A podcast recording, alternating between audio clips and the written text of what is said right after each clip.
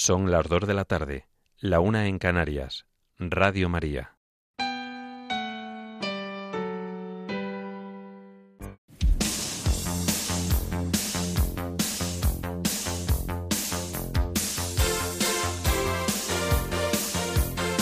Servicios informativos de Radio María.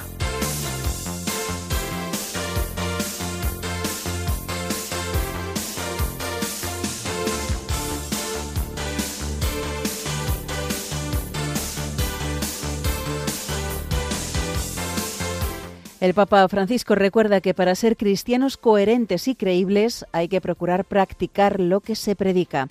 Y Gaza denuncia un nuevo ataque israelí contra el campamento de refugiados de Al-Magasi. Estas y otras noticias en el informativo que ahora comenzamos. Buenas tardes.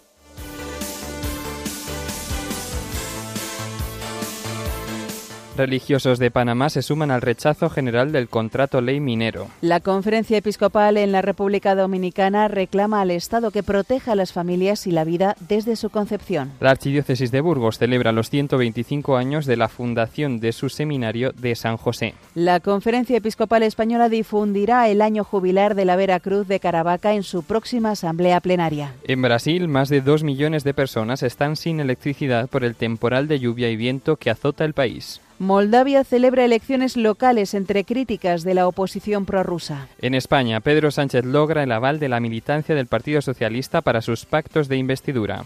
El Tribunal Constitucional estudiará esta semana la financiación de partidos, el impuesto a grandes fortunas y la ley gallega de costas. Y en deportes, el piloto español Tony Bou conquista su decimoséptimo campeonato del mundo bajo techo y el 34 en total.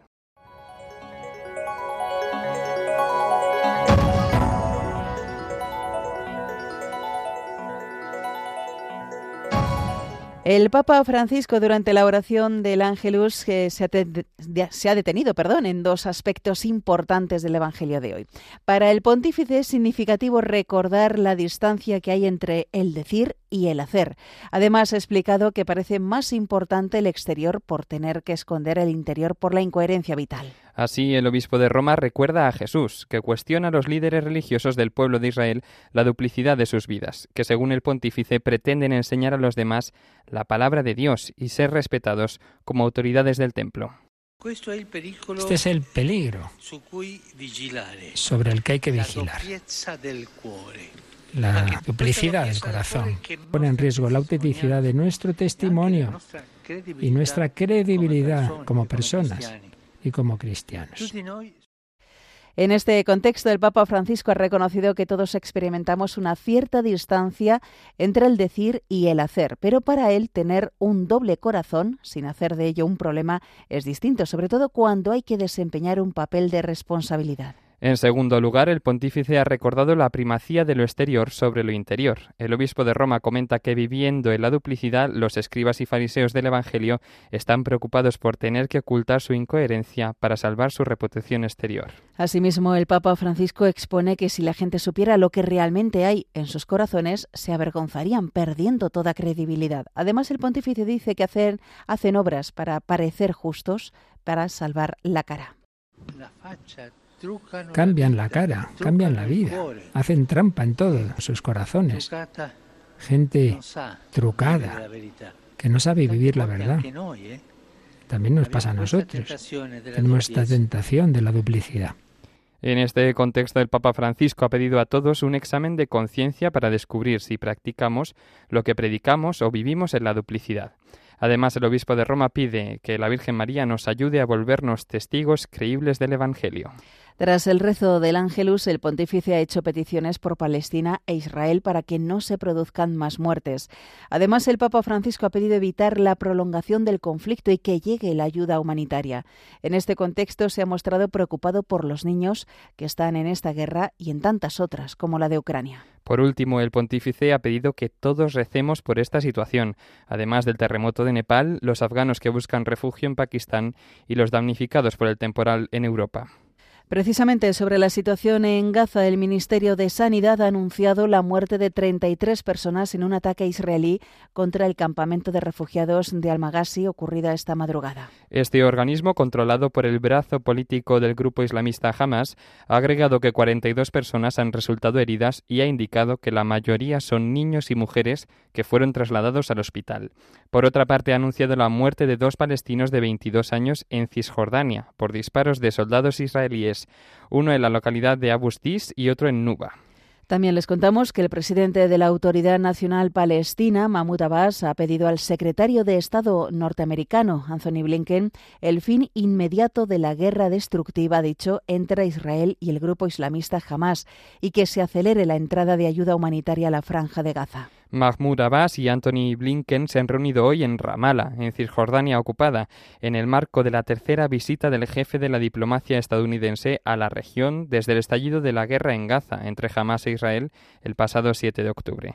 La reunión se produce después de que Blinken se encontrara ayer en Amán con los ministros de Exteriores de Arabia Saudí, Jordania, Qatar, Egipto, Emiratos Árabes Unidos y la Autoridad Nacional Palestina, y de que el pasado viernes se reuniera en Tel Aviv con el primer ministro israelí, Benjamín Netanyahu. Mientras, las fuerzas de defensa de Israel han asegurado que han destruido más de 2.500 objetivos en la franja de Gaza desde el comienzo del conflicto contra el movimiento de resistencia islámica Hamas el pasado 7 de octubre. Por otro lado, el ejército de Israel ha comunicado esta madrugada que daría un plazo de cuatro horas para que los civiles de la franja de Gaza se desplacen hacia el sur. Y por su parte, el patriarca de Jerusalén, el cardenal Pizzabala, ha llamado a esta situación el terrible efecto dominó de toda guerra, que destruye no solo donde caen las bombas, sino allí donde se extiende su onda desestabilizadora. Asimismo, el cardenal Pizzabala afirma que comparten prácticamente todo, desde la comida hasta el agua, las medicinas y los suministros. Para el patriarca de Jerusalén, este es un cuadro frágil que, en sus palabras, detona una vez más ese grito de los pobres que ya se ha levantado varias veces desde Tierra Santa y que históricamente ha recibido respuestas del mundo permitiendo salvar muchas vidas.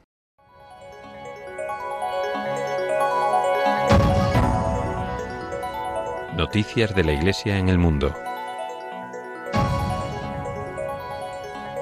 En Panamá, algunas comunidades religiosas se suman al clamor del no rotundo a la minería que toda la Iglesia ha asumido tras las maniobras del Gobierno para acelerar el proyecto de ley 1100 sobre el contrato entre el Estado y Minera Panamá para la extracción de cobre en algunas zonas. En este contexto, los religiosos advierten de que, que en este tiempo hay varias encrucijadas como país.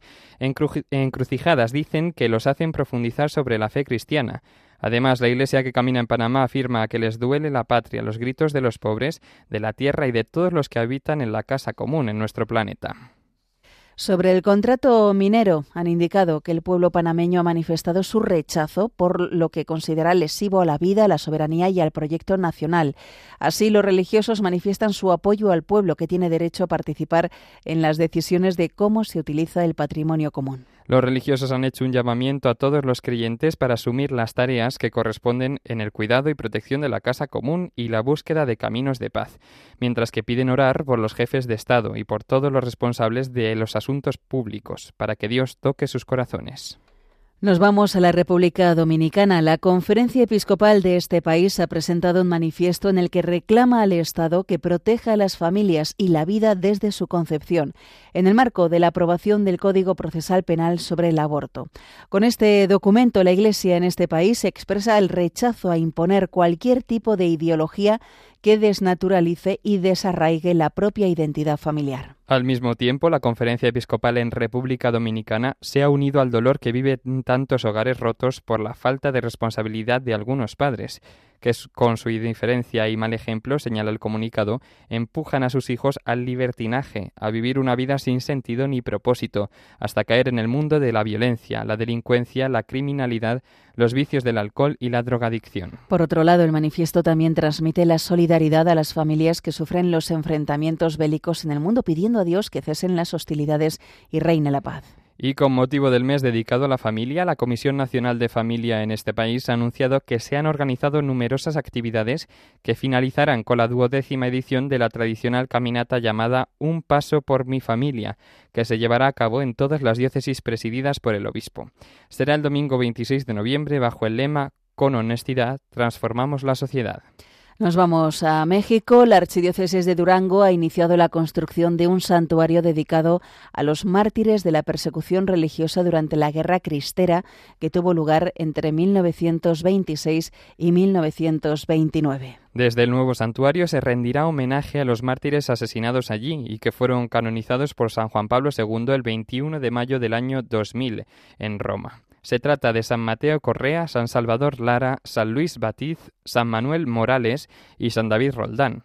Como ha subrayado el responsable de la construcción del templo, el padre Refugio López, estos mártires dieron testimonio valiente y generoso de su fe en Cristo Jesús y de su amor a la Iglesia. Se espera que el santuario abra sus puertas a mediados del 2026 y que se convierta en un significativo destino de peregrinación. Nos trasladamos a Asia. En Bahrein comenzó ayer el jubileo extraordinario por el 1500 aniversario del martirio de San Aretas y compañeros. Comenzó con una misa solmene en la Catedral de Nuestra Señora de Arabia en Awali. El vicario apostólico de Arabia del Norte, Monseñor Aldo Berardi, presidió la celebración en la que se llevó a cabo el rito de apertura de la Puerta Santa. Además, el nuncio apostólico de Bahrein, Kuwait y Qatar, Monseñor Eugene Martín Nugent, manifestó su deseo de que este jubileo sea un tiempo de gracia y de renovación espiritual para esta comunidad católica, ya que ha dicho no es fácil ser cristiano en nuestro tiempo y tantos cristianos son perseguidos. Y nos vamos a Portugal. El santuario de Fátima ha informado de que este año ha habido un notable incremento en la afluencia de peregrinos. Casi cuatro millones y medio de fieles han acudido a este santuario entre mayo y octubre, sobre todo italianos, polacos y españoles. En palabras del director del santuario, el padre Carlos Cabeciñas, se trata de un aumento significativo respecto al año pasado, aunque todavía está por debajo de las cifras del año 2019 una observación hecha en el contexto de la recuperación del número de peregrinos tras los años de la pandemia.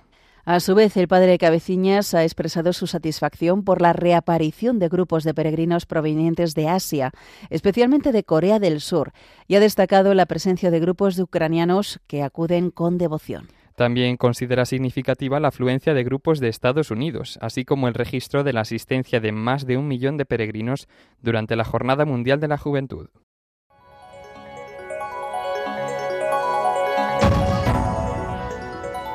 Noticias de la Iglesia en España.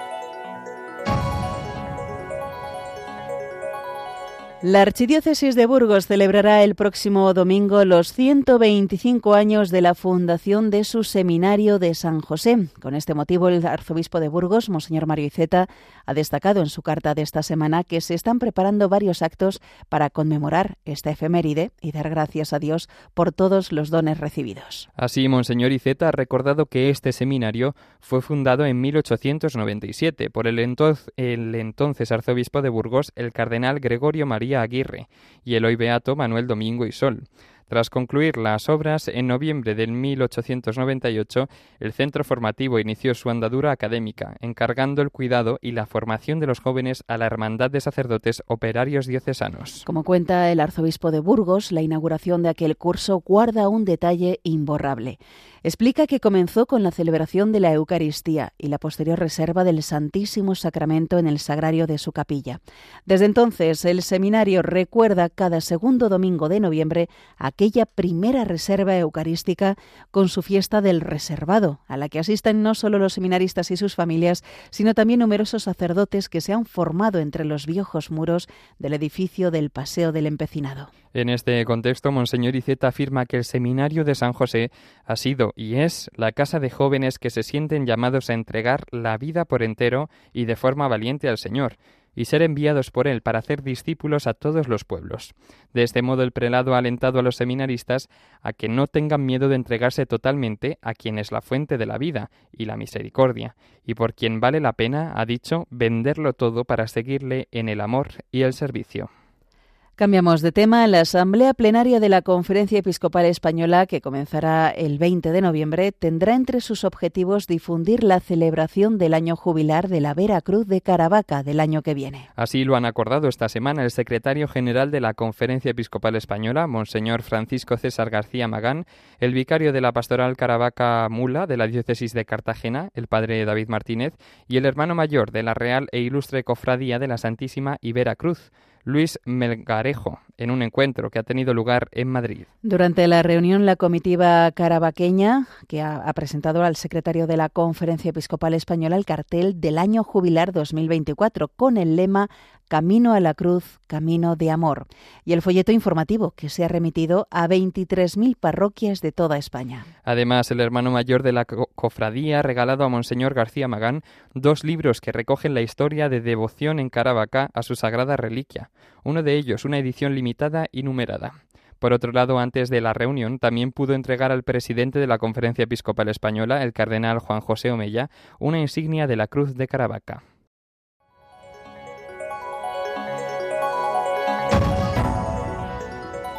Información internacional. En Brasil al menos 2.100.000 personas se han quedado sin electricidad como consecuencia del temporal de lluvia y viento que azota Sao Paulo desde este viernes. Esta es una cifra preliminar ofrecida por Enel, concesión que opera en la capital de Sao Paulo y en otros 23 municipios de la región metropolitana. La misma empresa ha afirmado que ya se ha restablecido el servicio a 600.000 usuarios. Solo en la capital se han quedado sin suministro eléctrico 1.400.000 personas, a 400.000 de las cuales ya se les ha restablecido el servicio. La empresa Enel ha augurado que el próximo martes ya se habrá restablecido la red al completo, tras una situación que el presidente de la compañía ha calificado de excepcional. Más allá de los daños materiales, al menos seis personas han muerto en las últimas horas en el estado brasileño de Sao Paulo debido a las fuertes lluvias y vientos de hasta 100 kilómetros por hora que han que han azotado gran parte de la región. Nos vamos ahora hasta Moldavia. Allí más de 2.700.000 personas están llamadas hoy a las urnas en las elecciones locales, en el marco de las numerosas críticas de la oposición prorrusa por la ilegalización del partido opositor Shor, que no podrá concurrir a los comicios. Según las últimas encuestas, parte como favorito el partido Acción y Solidaridad de la presidenta de Moldavia, Maya Sandu seguido del europeísta Movimiento Alternativo Nacional y el Partido Socialista. El gran ausente será Shor, partido ilegalizado por el Tribunal Constitucional en junio, que fue fundado en 1998 por Ian Shor, prófugo de la justicia moldava desde el año 2019 y condenado in absentia en mayo de 2023 a 15 años de cárcel por delitos de corrupción. Más de 200.000 refugiados afganos han sido expulsados de Pakistán hasta el momento, en medio de la represión del país contra los inmigrantes ilegales, según el Ministerio del Interior pakistaní. En las últimas semanas, más de 160.000 refugiados habían cruzado la frontera desde la provincia noroccidental de Khyber Pakhtunkhwa y más de 50.000 abandonaron el país desde la provincia suroccidental de la Buchistán. Según cifras del gobierno, alrededor de 4.400.000 refugiados afganos viven en Pakistán, 1.700.000 de ellos sin documentos válidos. El mes pasado, Pakistán anunció deportaciones masivas de refugiados afganos indocumentados o ilegales que viven en el país, una medida criticada por gobiernos occidentales y grupos mundiales de derechos humanos. En Alemania, el aeropuerto de Hamburgo continúa cerrado por la irrupción de un hombre armado con su hija de rehén. El hombre, de presuntamente 35 años, entró en el aeropuerto sobre las 8 de la tarde de ayer, hora local, y ha llegado hasta la pista de aterrizaje donde ha disparado un par de veces su arma y ha lanzado dos botellas ardiendo, una especie de cócteles Molotov, que fueron extinguidas por los bomberos del aeropuerto. La policía de Hamburgo sigue intentando negociar con el hombre. Y terminamos la crónica internacional contándoles que las cinco grandes tecnológicas obtuvieron un beneficio neto conjunto de 225.658 millones de dólares, es decir, unos 210.000 millones de euros durante los nueve primeros meses de este año, un 27% más que en el mismo periodo del ejercicio anterior, gracias a la irrupción de la inteligencia artificial. Los ingresos conjuntos de Alphabet, es decir, Google, Amazon, Apple, Meta y Microsoft, aumentaron casi un 7% hasta los 1,15 billones de dólares frente a los 1,07 billones que registraron durante el mismo periodo del ejercicio anterior. Junto con la adopción masiva de la inteligencia artificial, estas compañías también se vieron beneficiadas por el buen desarrollo de sus áreas relacionadas con la nube y la recuperación del mercado publicitario.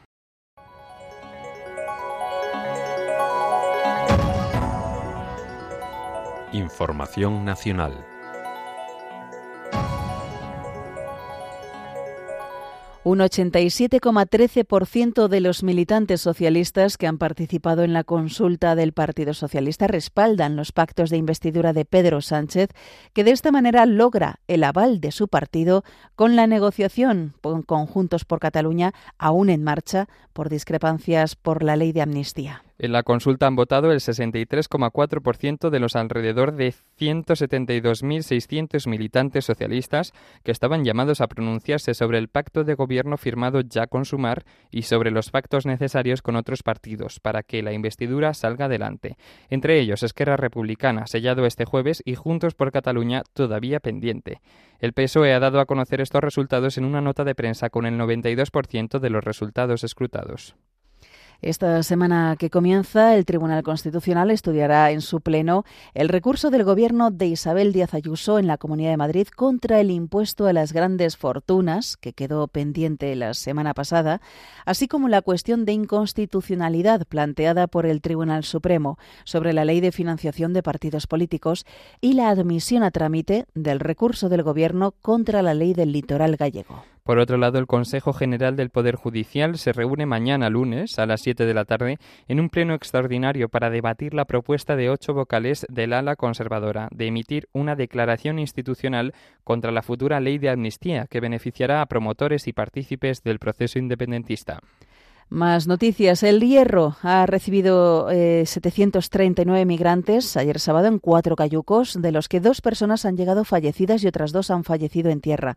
Esto ha supuesto eh, pues que se superen en Canarias en 255 las arribadas de personas por esta vía, la ruta más peligrosa del mundo, al ser la más mortal, registradas en todo 2006, al contabilizarse ya 31.933 frente a las 31.678 de ese año. El Hospital Insular de Nuestra Señora de los Reyes de la Isla del Hierro ha habilitado diferentes espacios del edificio no previstos para su uso sanitario, tras ver desbordada su capacidad de atención con la llegada a la isla este ayer de más de 500 migrantes.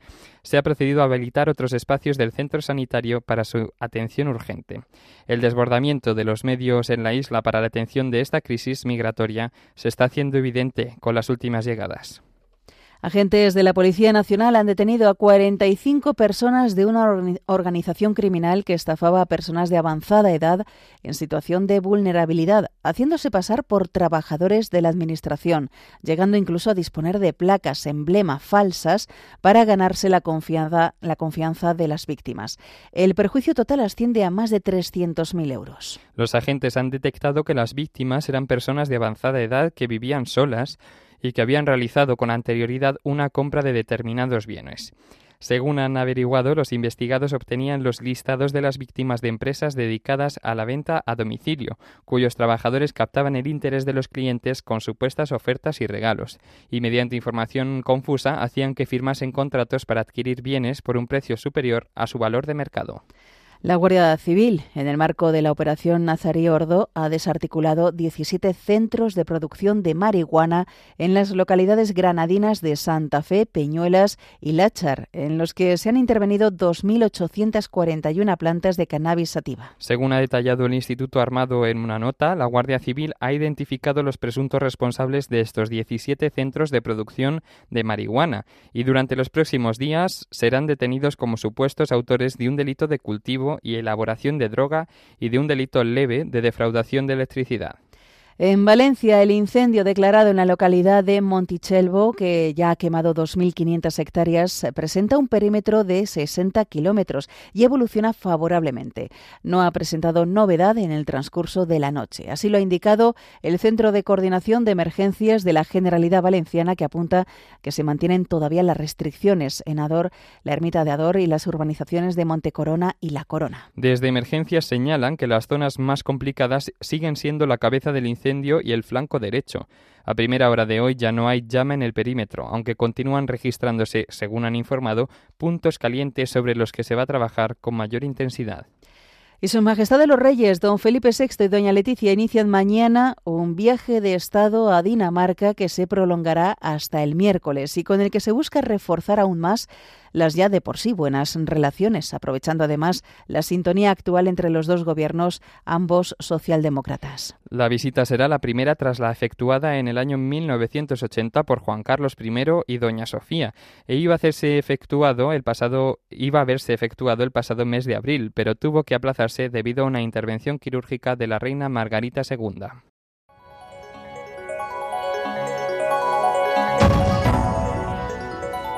Información deportiva. Comenzamos hoy con el piloto español Tony Bow, que ha revalidado su título mundial de trial bajo techo en la cita de Madrid, logrando así su decimoséptimo campeonato del mundo indoor y trigésimo cuarto en total. El catalán se asegura matemáticamente una nueva corona falta de una última prueba en el calendario, la que se va a celebrar la semana que viene en Vendée, en Francia. Tony Bow, que hasta la fecha ha logrado cinco victorias y un segundo puesto, empezó a competir en el equipo Repsol Honda en el año 2007. Por otro lado, los judocas españoles David García, Fran Garrigós, Laura Martínez y Salvador Cases han logrado medallas para nuestro país en el Europeo Senior de este deporte, que se está disputando en la localidad francesa de Montpellier. David García se ha colgado la plata en la categoría de menos, 600, menos 66 kilos, al igual que Salvador Cases en menos de 73, mientras que Fran Garrigós y Laura Martínez se han subido al tercer cajón del podio en menos 60 y menos 48 kilos respectivamente.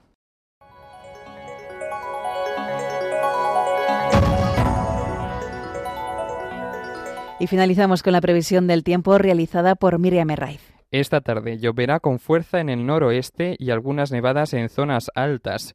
No lloverá en la franja mediterránea. El viento seguirá soplando fuerte. Las temperaturas bajan ligeramente.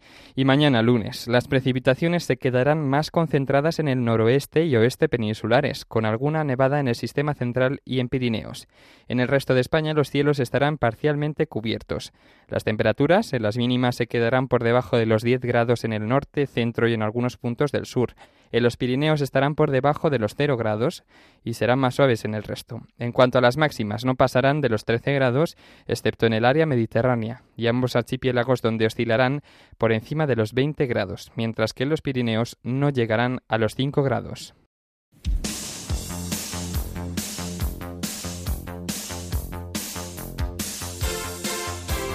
Es todo por ahora. Los hemos acompañado en la redacción Cristina Abad y se lo hemos contado José García y Yolanda Gómez. Más noticias a las 10 de la noche, las 9 en Canarias.